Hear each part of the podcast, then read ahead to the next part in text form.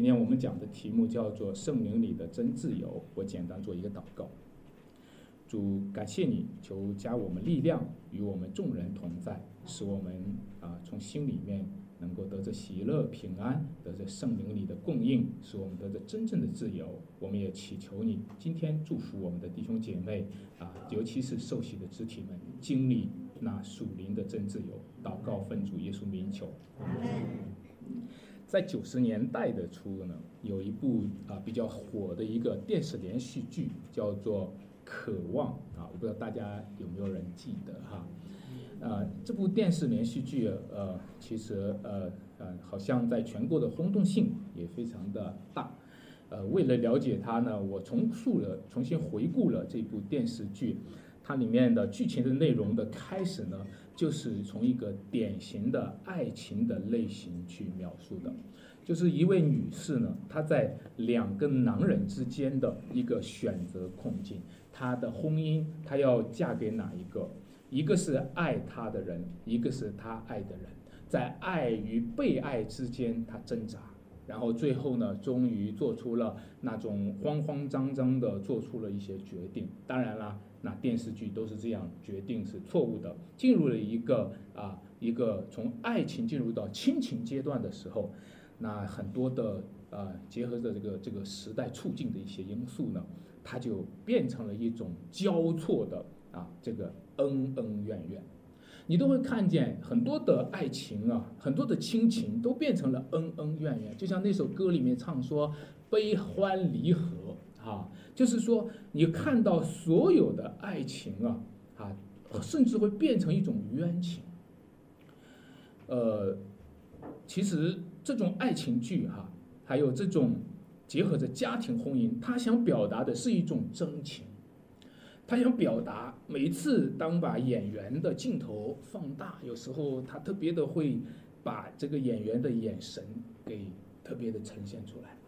那种眼睛里面饱含着眼泪，啊，轻轻的落下来的时刻，或者说彼此诉说他们表达爱的时候，那种真情流露呢，是打动人的心，非常让人感动的地方。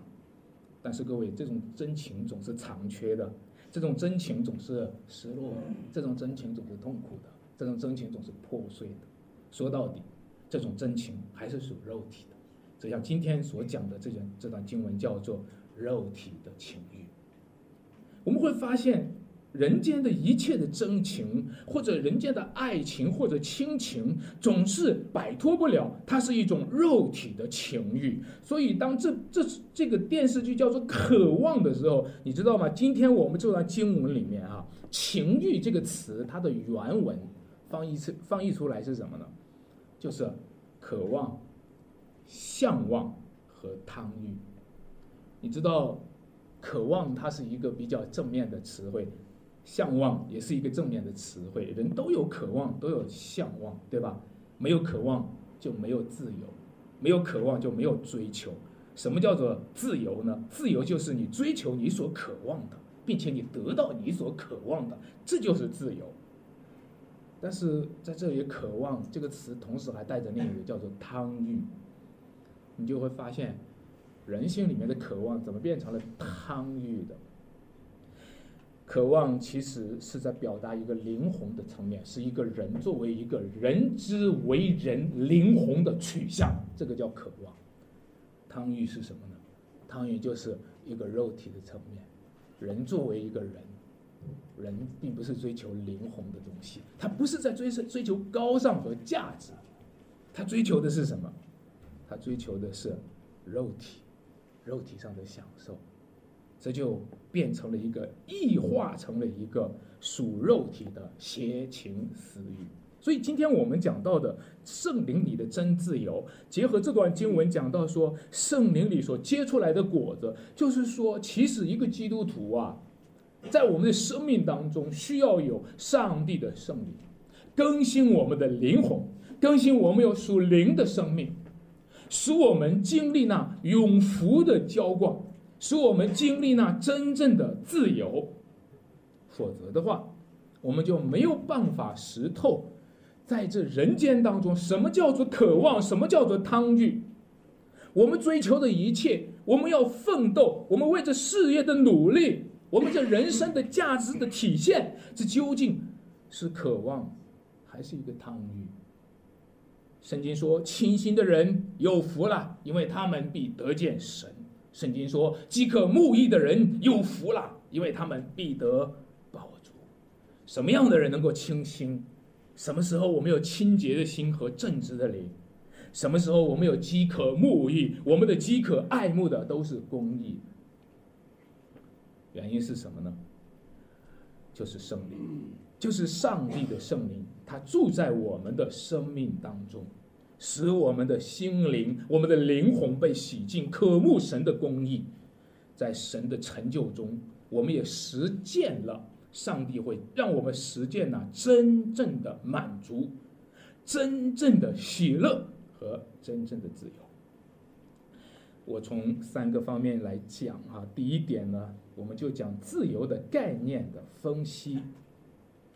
在五章的第一节，大家可以在经文上看到哈，五章的第一节说，基督释放了我们，叫我们得以啊自由。但是在五章的十三节啊，你看到第一节讲的说，基督释放了我们。什么叫自由呢？自由就是我们得到释放，说白了就是自由就是不被奴役，这个叫自由。但是今天到读到十三节的时候，他说：“弟兄们，你们闷招是要得自由，只是不可将你们的自由当做什么什么放纵情欲的机会。”你就会发现哦，自由的另一个定义出现了。这个另另一个定义就是叫做。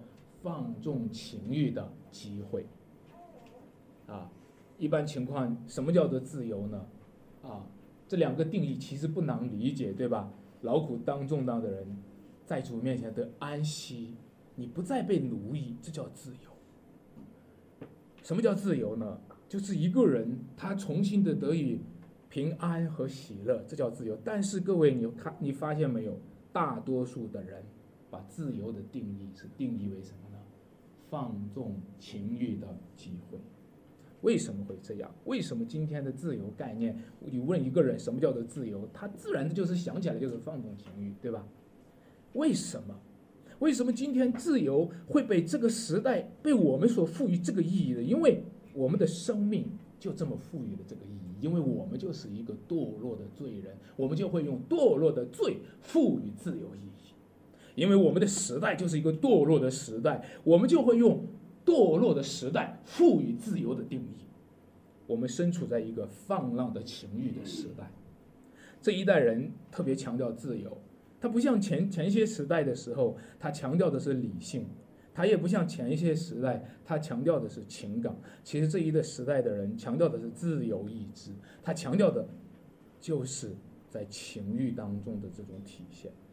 讲到自由，在我们身体当中就会呼应一种沸腾的血液；讲到自由，就会在我们的身体中呼应一种失控的、决堤的、放浪成灾的情欲和私欲、邪情和私欲。最近大家都看到长江流域发生了洪水，决堤，啊，把坝开了以后，淹没了很多的地方。其实今天的自由也是这样子的。今天的自由，每一个人在放浪情欲的时候，正在淹没着这个世界。这个世界正在遭遇着一种放浪情欲的灾难。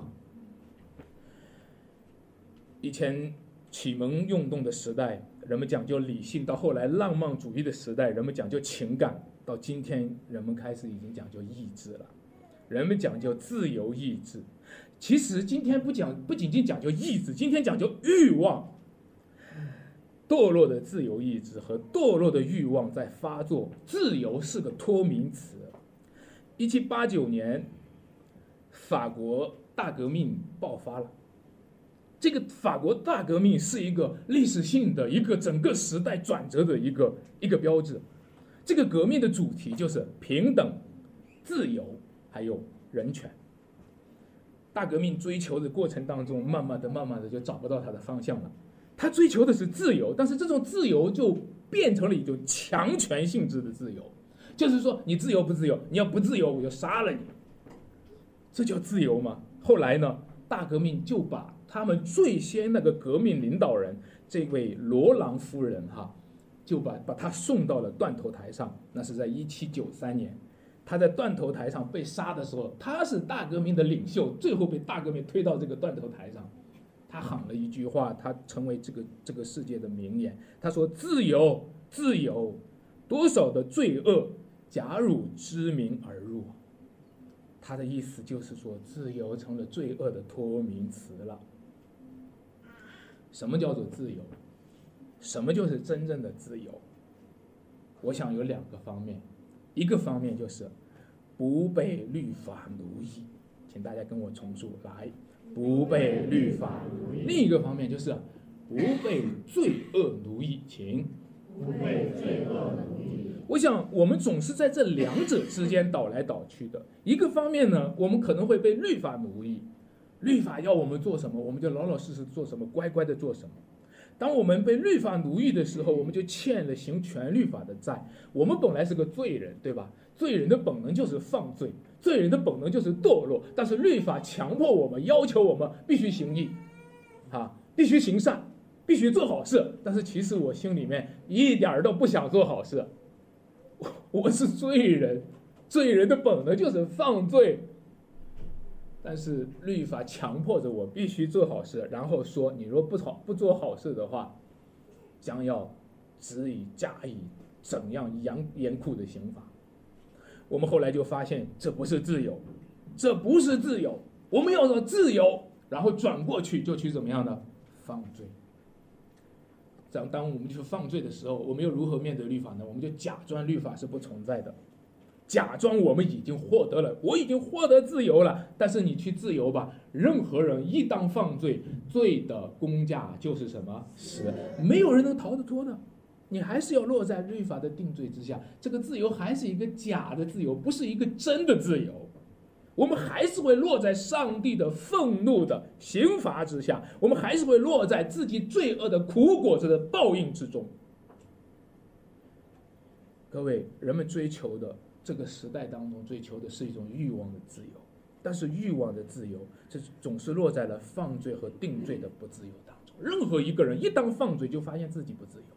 当他在犯罪之前说：“我要实践我的自由，我要踩油门，我要开快车，我要努力的快乐吧。”当他去自由的去犯罪的时候，马上他就落在了定罪之中，他就发现他不自由，他就发现他害怕，他就发现周围的律法在追讨他的债。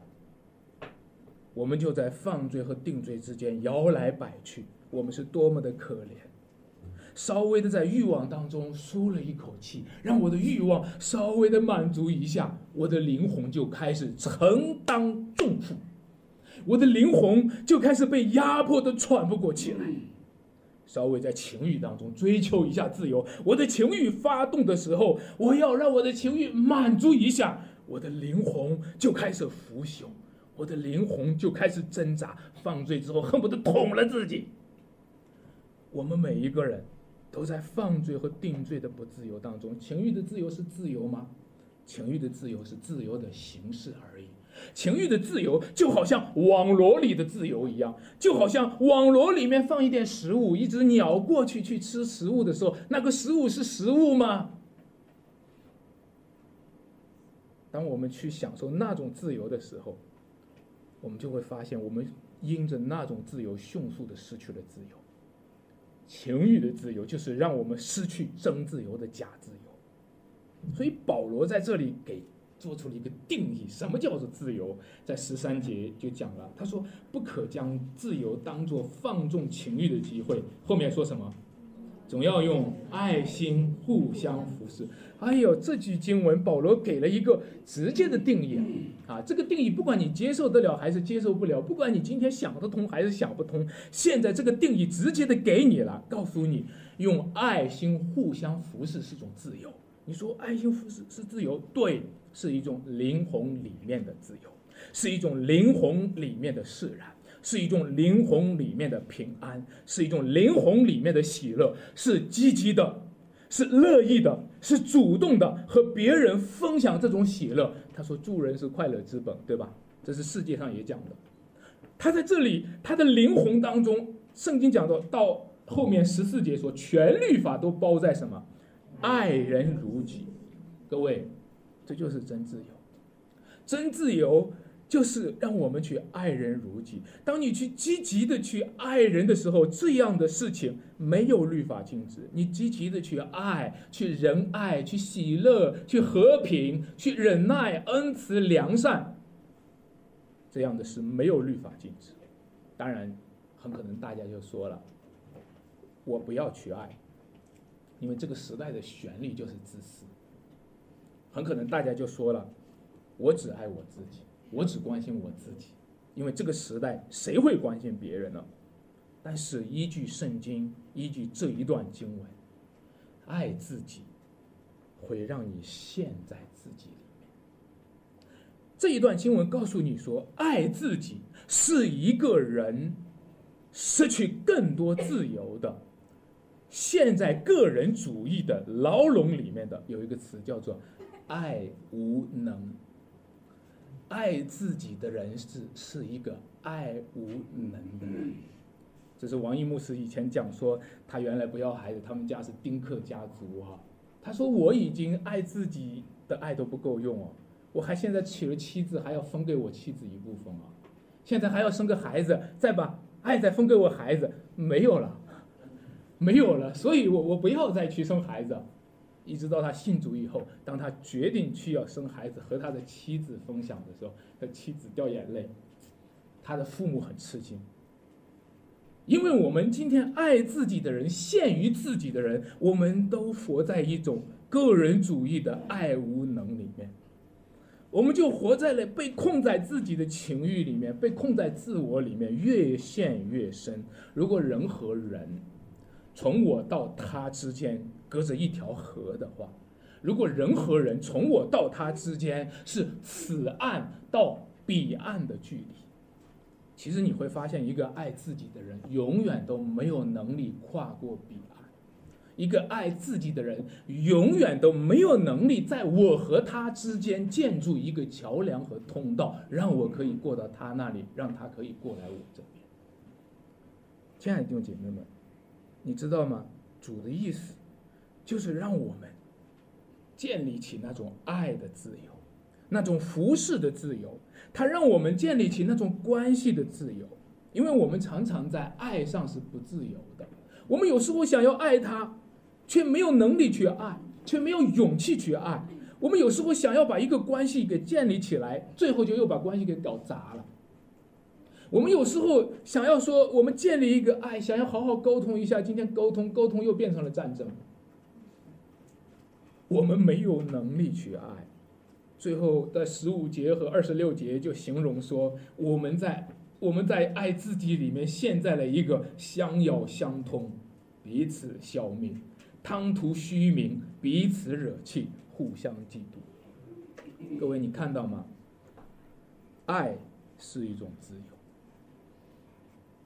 服侍是一种自由，不单是自由，甚至是一种权柄。你记得主耶稣说什说什么吗？你们中间谁愿为大，就要做什么？众人的仆人。你知道吗？爱不仅是自由，爱是一种权柄。在你服侍的过程当中，神会把更多的自由给你，神会把喜乐给你，神会把平安给你，神会把权柄给你，神会因着你服侍的过程当中赋予你他的权柄和能力，让你能够做更多的服侍。在那个时候，你会发现，不但是更多人会尊重你，你会发现天使会尊重你，你会发现上帝会尊重你。这就是服侍的人，那些愿意为众人仆人的人，愿意为众人用人的人，他们在爱的服侍当中，不但获得自由，而且获得权柄。一个贪吃的人，他是不管自己肚子的，他只管自己的嘴，是不是？嘴里面感觉舒服了就行了，咽下去管他肚子怎么样，对不对？但是一个贪图肉体的人，他只管他的肉体，不管他的灵魂。他只管他肉体上那个快感，那一会儿的快感快乐了就行了。他管他灵魂今天会落到什么地步，他管他的灵魂是越来越向下沉沦，越来越向下堕落。他管他的灵魂是越来越向着地狱和死亡的路上飞奔而去。每一个人，他犯罪的时候，都在心里面升升升腾起了莫名的惧怕。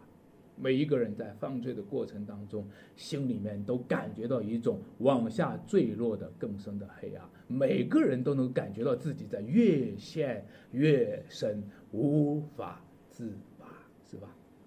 但是一个属肉体的人，管他呢，没有灵魂，无神论是没有灵魂的，任他去吧。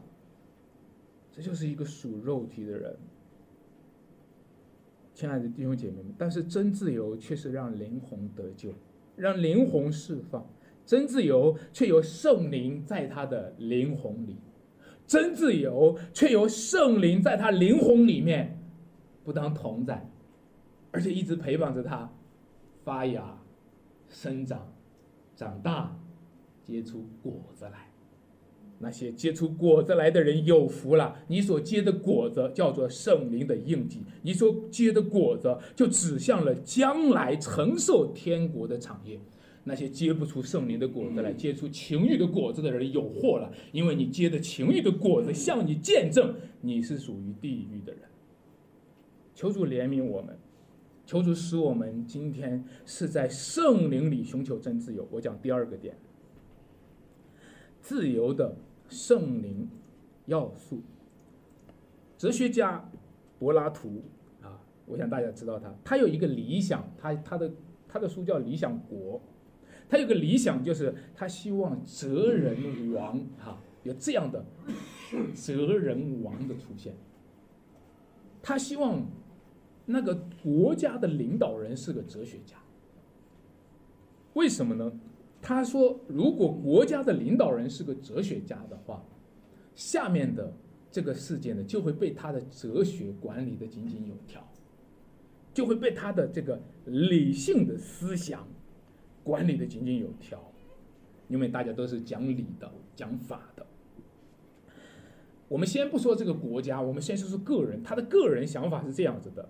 他说，每个人呢，他都应该是一个有理智的人，这个人才像个人。”理智呢，管理他的情感；情感呢，管理他的意志。他在身体上是这么分的部位：头这个部分是理智，一个人动脑筋，这就是理智的部分；心这个部分是情感，一个人动心的时候，就是他的情感流露的时候；腰这个部分呢，就是意志，进一步就是欲望。就是说，他说，大部分人都是出现的问题都是。他的欲望、情欲放浪，对吧？这个管不住自己的情欲嘛，管不住自己的情欲，该谁来管呢？就是让自己的理智管理自己的心，然后让自己的心灵呢，在管理自己的什么欲望？啊，他有这样的一个理想，有点像这个朱熹讲这个从天理灭人欲，哈，有点像。但是呢？柏拉图忽略了一个问题，大家听过吗？有一句话叫做“屁股决定脑袋”，你们听过吗？这意思就是说，你觉得头能管得住心吗？你觉得心能管得住腰吗？还说屁股会管了脑袋？他的意思就是说，情欲在腰部的发动，会牵制了一个人头脑的思考，牵制了一个人头脑的理解能力情欲一旦发布的时候，在腰动发布，就情欲放浪的时候，他就左三圈，右三圈，脖子扭扭，屁股扭扭，然后就情欲就发了，就头头脑就不会转了。你明白我的意思吗？就是说，我们每个人都可能体会过，中国人常说一句话叫“知易行难”，就是我们白话叫“知道却做不到”。好多基督徒也是这样，对吧？好，基督徒跑来也是跟牧师问牧师啊，我就奇怪为什么呢？信主这么多年，我什么都知道，啊，你给我辅导辅导吧，但是也不需要你辅导，你辅导的我知道，但是我做不到。大家都陷在长久的困惑里，你这个困惑呢，就和中国文化当中和所有理性主义者一样，都是知道却做不到，因为你忽略了你腰间的情欲会大过头部的理智。各位，我们该怎么办呢？除非你意识到今天这段经文，这段经文与情欲相敌的那个不是头脑，是什么？圣灵。圣灵与情欲相争，情欲和圣灵相争，这两个彼此相敌。你除非意识到你需要圣灵。你除非意识到你不能够再做一个理性主义者的基督徒，就能够改变你的生命；你除非意识到圣灵浇灌你的生命，更新你的灵魂，让你灵魂里面的堕落和败坏被翻转，变成灵魂里面的真自由，否则你的生命就没有办法改变，否则你就无法抗衡日复一日在你心中放浪的情欲。所以这段经文里面呢，他就把两系列的果子给你描述出来，他就开始讲到情欲的果子是什么样呢？在这里列举了一系列，就是奸淫、污秽、邪荡、拜偶像、邪术、仇恨、争竞、记恨、恼怒、结党纷争、异端、嫉妒、醉酒、荒宴等。大部分人都经验过它。我们都经验过它，因为我们活在这样的一个世界上，我们都见过这样的事情。但是后面这一部分呢，我们见的少，就是圣灵所结的果子，是吧？是仁爱、喜乐、和平、忍耐、恩慈、良善、信实、温柔、节制。有时候非信徒一进一当进入教会，遇到这群人是这样子的，常常会很吃惊。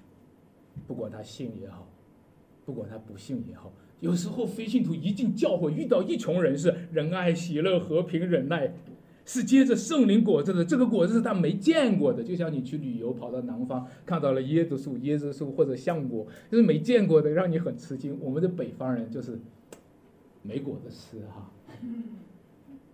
啊，其实有时候教会当中需要接触这两个果子，但是这这这个这个圣灵的果子。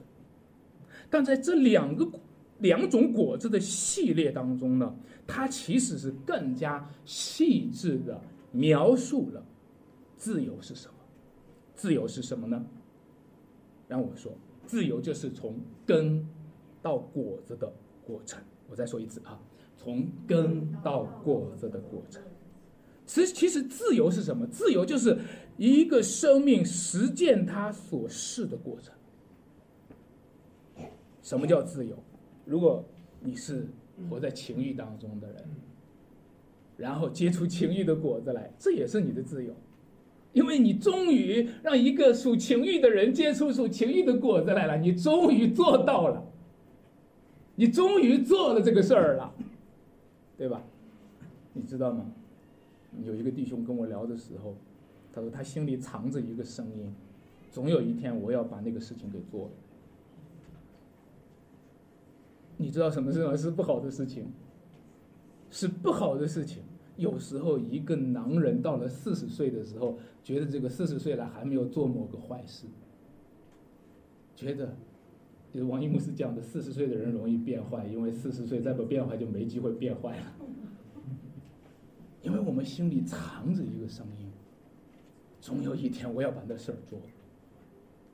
我们这些看起来相貌堂堂的人，我们这些看起来衣冠楚楚的人，其实我们心里藏着一个声音：总有一天我要把那个情欲的果子给结出来。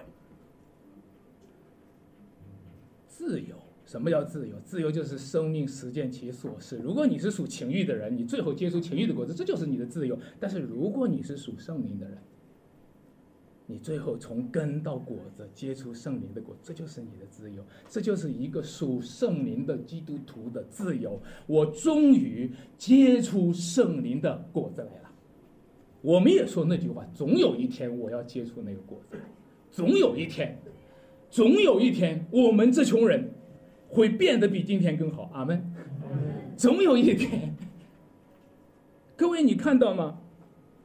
自由就是你在实践你生命所事。当你从根到果子的时候，有一天你终于发芽了，你就高兴的不得了；有一天你终于开始结果子了，你就高兴的不得了。哇，我终于结出来，而且我就体验到一种快乐，我体验到一种满足，我体验到一种喜欢。有常常有人用一个很肤浅的定义来说，自由是什么？大家就说自由就是想做什么就做什么。我说你定义也没错，但是我说你很肤浅。我想问你，从想到做的过程，如果想叫做根，做叫做果子，是吧？我问你，自由的根是什么？如果你说我想做什么就做什么，我要问你说，你所想的那个自由？如果你所想的就是这里所描述的僵硬、污秽、邪荡、拜偶像、邪术、仇恨。增进、记恨、恼怒、结党、纷争、异端、嫉妒、醉酒、荒宴，你你所想的这个自由吗？你为什么老想这个？你为什么老想这个？你为什么老想这个？在这个基础上想自由？你想的自由吗？你说：“哎呀，不行，别胡思乱想了，不要胡思乱想了，别想了，别想了，别想了，别想了。”你自由吗？你说了这句话以后，自由吗？然后你说，哦，压力太大了，别别别别别想了，深呼吸，深呼吸三下。心理学家告诉我，深呼吸三下，三下就是三思而后行。我想问你，三下以后自由吗？你会发现，你要是问想做什么就做什么，我问你，你能想想什么就想什么吗？啊，别想了，你能想想什么就想什么吗？你能想真理吗？你能想圣灵吗？我们的思想究竟被什么控制着？我们的心究竟被什么控制着？我们的智情欲，我们的头，我们的我们的心脏，我们的腰，究竟被什么控制着？在广场舞跳广场舞的时候，音乐一起，大家就开始扭动了。我们究竟被什么控制着？各位，除非你看到就是两个，一个就是情欲，一个就是什么圣灵。除非圣灵管控我们，我情愿在圣灵的管控之下。哎呦，你被圣灵管控，不就是不自由了吗？不，我我我认定了圣灵管控我才叫做自由，被情欲控制那个不叫做自由。除非圣灵管控我，你说。啊你有真是这样吗？我现在给你分析两个，我们是什么？我们今天被圣灵管控，符合我们生命的所事呢，还是被情欲管控，符合我们生命的所事呢？如果你活着是肉体，是一堆肉体，是一堆原子，是一堆物质，你活着就是一堆肉体。好。你这一辈子就是你的价值，就是肉体的官能被情欲刺激一下，肉体的快感，这就是你的人生价值。如果你活的是有灵魂的，是有上帝的形象的，你的价值就是你的灵魂得到释放，你的生命，你的灵魂得到尊严，你你的生命有意义。你开始体体现出圣灵的更新，让我们接触圣灵的果子，开始仁爱喜乐的时候，那个时候你照镜子的时候，你发现自己更像一个人。人怎么活才不枉此生啊？人让自己的肉体堕落堕落就不枉此生，人今天放放罪就不枉此生，还是人一个人他结出圣灵的果子来？他不枉此生呢，他不枉自己是一个人呢。你吃哪一个果子是甜的？你吃哪一个果子是苦的？你吃哪一个果子是不当吃到嘴里甜，而且吃到你的肚子里面是有益于你的生命，能够把你带到永恒的价值里面呢？亲爱的弟兄姐妹们，那情欲的果子都是有毒的，那情欲的果子都是导致灭亡的。很多人以为情欲就是爱，在这个时代当中，所有的爱情故事、爱情小说、爱情歌曲、爱情影视，都在歌颂的是情欲。其实，让我告诉你，拿着这一段经文告诉你，情欲是，恰恰是没有爱的欲。情欲恰恰是爱的伪劣假冒的形式。当一个男人走在街上看到一个女人的时候，产生了心里面的邪情私欲，不应该想的念头有那么多的时候，是因为爱她吗？恰恰是因为不爱她，恰恰是因为不认识她，恰恰因为不知道她是谁家的。如果知道，忽然哦，她是我亲戚家的孩子，你要为你刚才所想的那一些的邪恶的邪情私欲，要怎样的？难堪和悔改，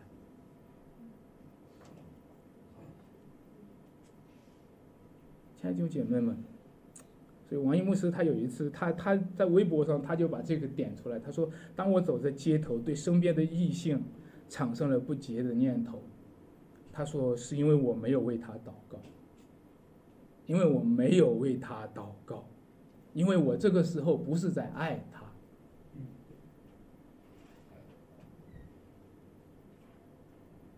亲爱的姐妹们，让我们今天看到，如果我们没有圣灵的更新情感，没有圣灵归正我们的爱，使我们的爱回归健康、回归真切、真实；如果我们没有被圣灵圣化我们的情怀，没有被圣灵更新我们的情操，我们就会被逼到邪情私欲里面。为什么我一见一个异性，只是想到情欲的事情？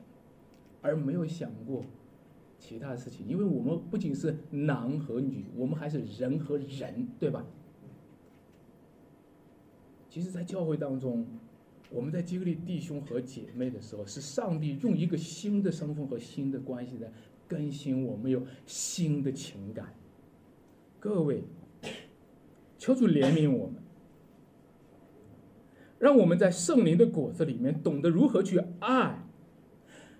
我们懂得圣灵里面的爱，才能真正的爱取代了情欲的爱，我们才能够有真正的自由取代了情欲的自由。我们就用这真正的爱服侍了别人，从此以后就是自由的进入了个体，也自由的进入了群体，在爱中服侍别人，也就在爱中成全了自己。自由是让一个人成为人，而不是让一个人成为神。自由是让一个人自己成为人让，别人也成为人，所以他爱人如己，而不是让一个人把自己当做神去拜偶像，或者把别人当做神去拜偶像。所以今天，求主帮助我们，在一个圣约的共同体里面，在圣灵所吸引和招聚的一群人里面，开始建立我们的生命。建立我们的心，建立我们的灵魂。保罗说：“你若送我们若送着圣灵而行，就不放纵肉体的情欲了。”正常的基督徒生活就是这样，靠圣灵得生，又靠圣灵行事。正常的基督徒就是这样，顺从圣灵在我们生命中的权威，在我生命中的管理。顺从圣灵在我们生命当中给我们塑造的操守，让我们被圣灵感动。我们心中那个满溢出来的情感，就是被圣灵所激发起来的情感，而不是被情欲所激发。让我们心中常常被圣灵所浇灌，被圣灵所充满。基督徒的满足就是这样，从圣灵的根结出圣灵的果子。基督徒的自由就是这样，从圣灵的根接触圣灵的果子，而不是情欲的根接触情欲的果子。第三点，自由的实价转换。我们刚才讲，自由的前提就是自我的所示。我再说一次啊，自由的前提就是什么？自我的所示。也就是说，我是谁，就决定了我会想什么事。我想什么事，就决定了我会做什么事。好了，那么这样的话呢？当一个人说自由是从想做什么到做什么，对不对？我们其实是跟他说：不不不不不，自由的路远比这个远，自由的路还在那个你想的那个时候要获得。你想的那个时候要获得自由的话，就要就要追到这一个点的：你是谁？我是谁？这个要获得自由。我是谁？我是一堆肉体吗？我是一堆肉体。首先，如果对我的定义，我就是一堆肉体，我就是一个唯物主义的唯物论的一个我，我就是一堆物质。我活着是没有意义的，是荒谬的。那如果这个定义定义了你，你是不自由的，你已经陷在牢笼里面了。但是各位，我们今天要定义我是谁。当我们知道我是谁的时候，其实我就要问更深的一个问题，请注意啊，这更深的问题就是：我的主是谁？我的生命从哪里来？谁是我生命的源头？谁是我生命的归归宿？谁是我生命的救赎？谁是我生命的主？我只有知道谁是我的生命之主，我才知道我是谁。我只有知道我是谁，我才知道我应该想什么。我知道了我想什么，我才知道我应该做什么。自由的路可不是那么一短短，就是说我想什么就做什么。自由的路有这么长。我是谁呢？保罗说：“我已经与基督同钉十字架，现在活着的。”不再是我，乃是基督在我里面。保罗把它做了定义，保罗给每一个基督徒做了定义。保罗为你们、为我们做了定义。保罗说：“我们是谁？”基督为我们钉十字架，就定义了我们是谁。我今天是基督所救赎的人，我已经和他同定十字架，我不再是我今天在这里的人。请听好一句话，这一句话对于你来说是非常剥夺性的，甚至是强迫性的，但是是真正自由的，就是你没有权利为你活，没有权利，因为耶稣替你死了。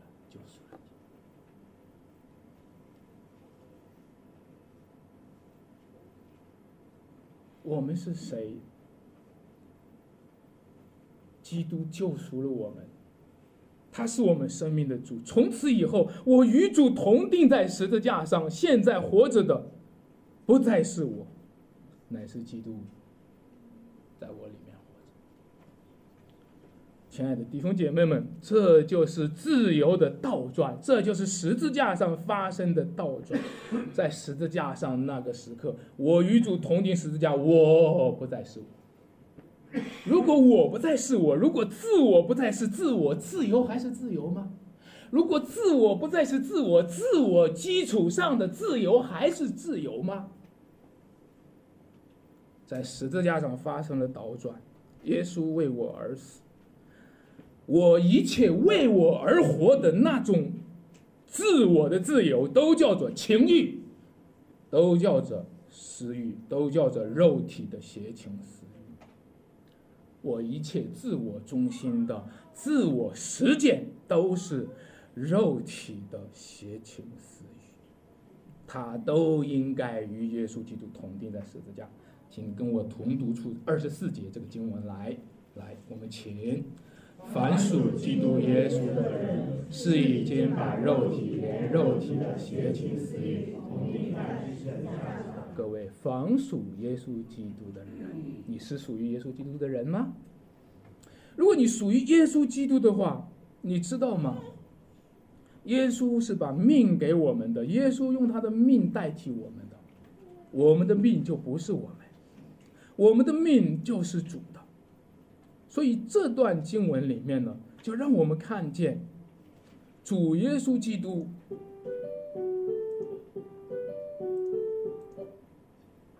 主耶稣基督呢，他重新的定义了。那么有时候你会有奇怪，他说：“哎，保罗怎么会那样定义？”他说：“不要把自由当做放纵情欲的机会。”后面那句话，总要用爱心什么互相服侍。有时候你是。不太懂这个是吧？他和我们的思路、惯常思路不一样，甚至那句经文用原文去翻译的话，他就说：“总要用爱心互相做奴仆，互相服侍，还要加上重这个他翻译成那个总要用爱心互相做奴仆。你们记得耶稣他竖着腰去给门徒洗脚吗？我是你们的主，反而做你们的。你知道，有时候你有时候不懂是为什么。其实这就是答案，因为耶稣本来是主，却为我们做了什么奴仆。耶稣本来是主，他不要神的形象，他却成为奴仆的形象。他钉在十字架上，这就是一个倒转，这是一个自由的倒转。但是我耶稣谁逼你的？是不是天父逼你的？告诉我们，也不是，不是，他是自由的。天父的旨意，他送服的是自由的。天父爱我们，甚至也爱我们。所以呢，天父的旨意，他自由的去送服，他自由的让自己成为奴仆去给我们洗脚，他自由的成为奴仆去担当我们的罪，这就叫自由，这叫自由的倒转。所以，基督里面的儿女们，今天我们和他一样，都在一种倒转的自由里面来体现自由。就是什么呢？我们也跟随主一起背起他的十字架。主说：“若有人要跟从我，就当背起十字架跟从我；不背着十字架跟从我，不配做我的门徒。”他自由的死了，他也自由的复活了。他说：“我有权柄把我的命舍了，我有权柄把我的命再拿回来。”这就是十字架展示的全新自由。这种全新自由，就是不自由当中能体现的自由，就是做奴仆当中体现的自由，就是受压迫、被逼迫当中体现的自由。学生不能高过老师，对吧？耶稣是这样子的，我们也是这样子的。主呼召我们跟随他，所以我们今天还面临着逼迫的环境，所以我们今天还面临着种种的不公不义，所以我们可能还会剥夺、失去我们所有的。今天你们在这里聚会，也许有一天我们这个聚会就没有了。我们还面临着这个，但是这是主他走过的路。这是他呼召我们走的路，他要向我们呼召我们去展示一种不自由的环境当中所展示的真自由。主就是这么呼召我们的，所以基督徒啊，亲爱的弟兄姐妹们，让我们预备，让我们跟随。如果有人让你走一里路，你就同他走二里路，不是被迫的走一里路，而是主动的走。二里路，不是活在律法之下，欠了律法的债，而是因着基督和他的十字架，用自由成全律法。今天的受洗的弟兄姐妹们，今天每一个受洗的家庭，孩子们的家庭，受洗就是加入基督的身体，受洗就是加入十字架的行列，受洗就是加入耶稣受苦而荣耀的身体。受洗就是加入在那不自由的处境里，彰显那荣耀的自由。十字架可能带给我们压力，带给我们有时候传讲十字架，有时候我们有时候传讲十字架，大家有时候不适应；有时候宣告我们教会要背十字架，大家不适应；有时候我们教会会为一些受逼迫的教会祷告的时候，大家心里不适应，因为大家说我还有我的肉体，我还有我的家庭。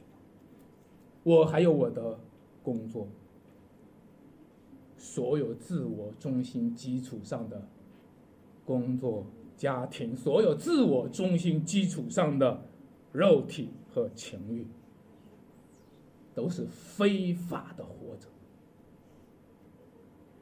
亲爱的弟兄姐妹们，一个基督徒，你知道你意味着跟随主是什么吗？所有想要我这一辈子还没有。喝过某个东西，喝某个东西的时候，它刺激我的味觉，让我的神经系统全身都很舒畅的那个感觉。我这辈子体验那个还没体验够呢。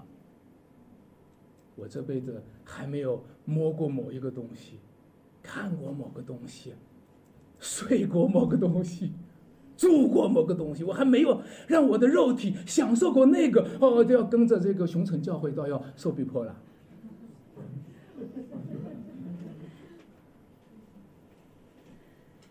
各位，这就是邪情私欲在你身上还能统治你的原因，这就是我们直到今今天还胜不过肉体情欲的原因，因为你不是以死面对情欲，我们是以死面对世界，否则的话，你将会随着情欲而成龙，随着肉体而灭亡。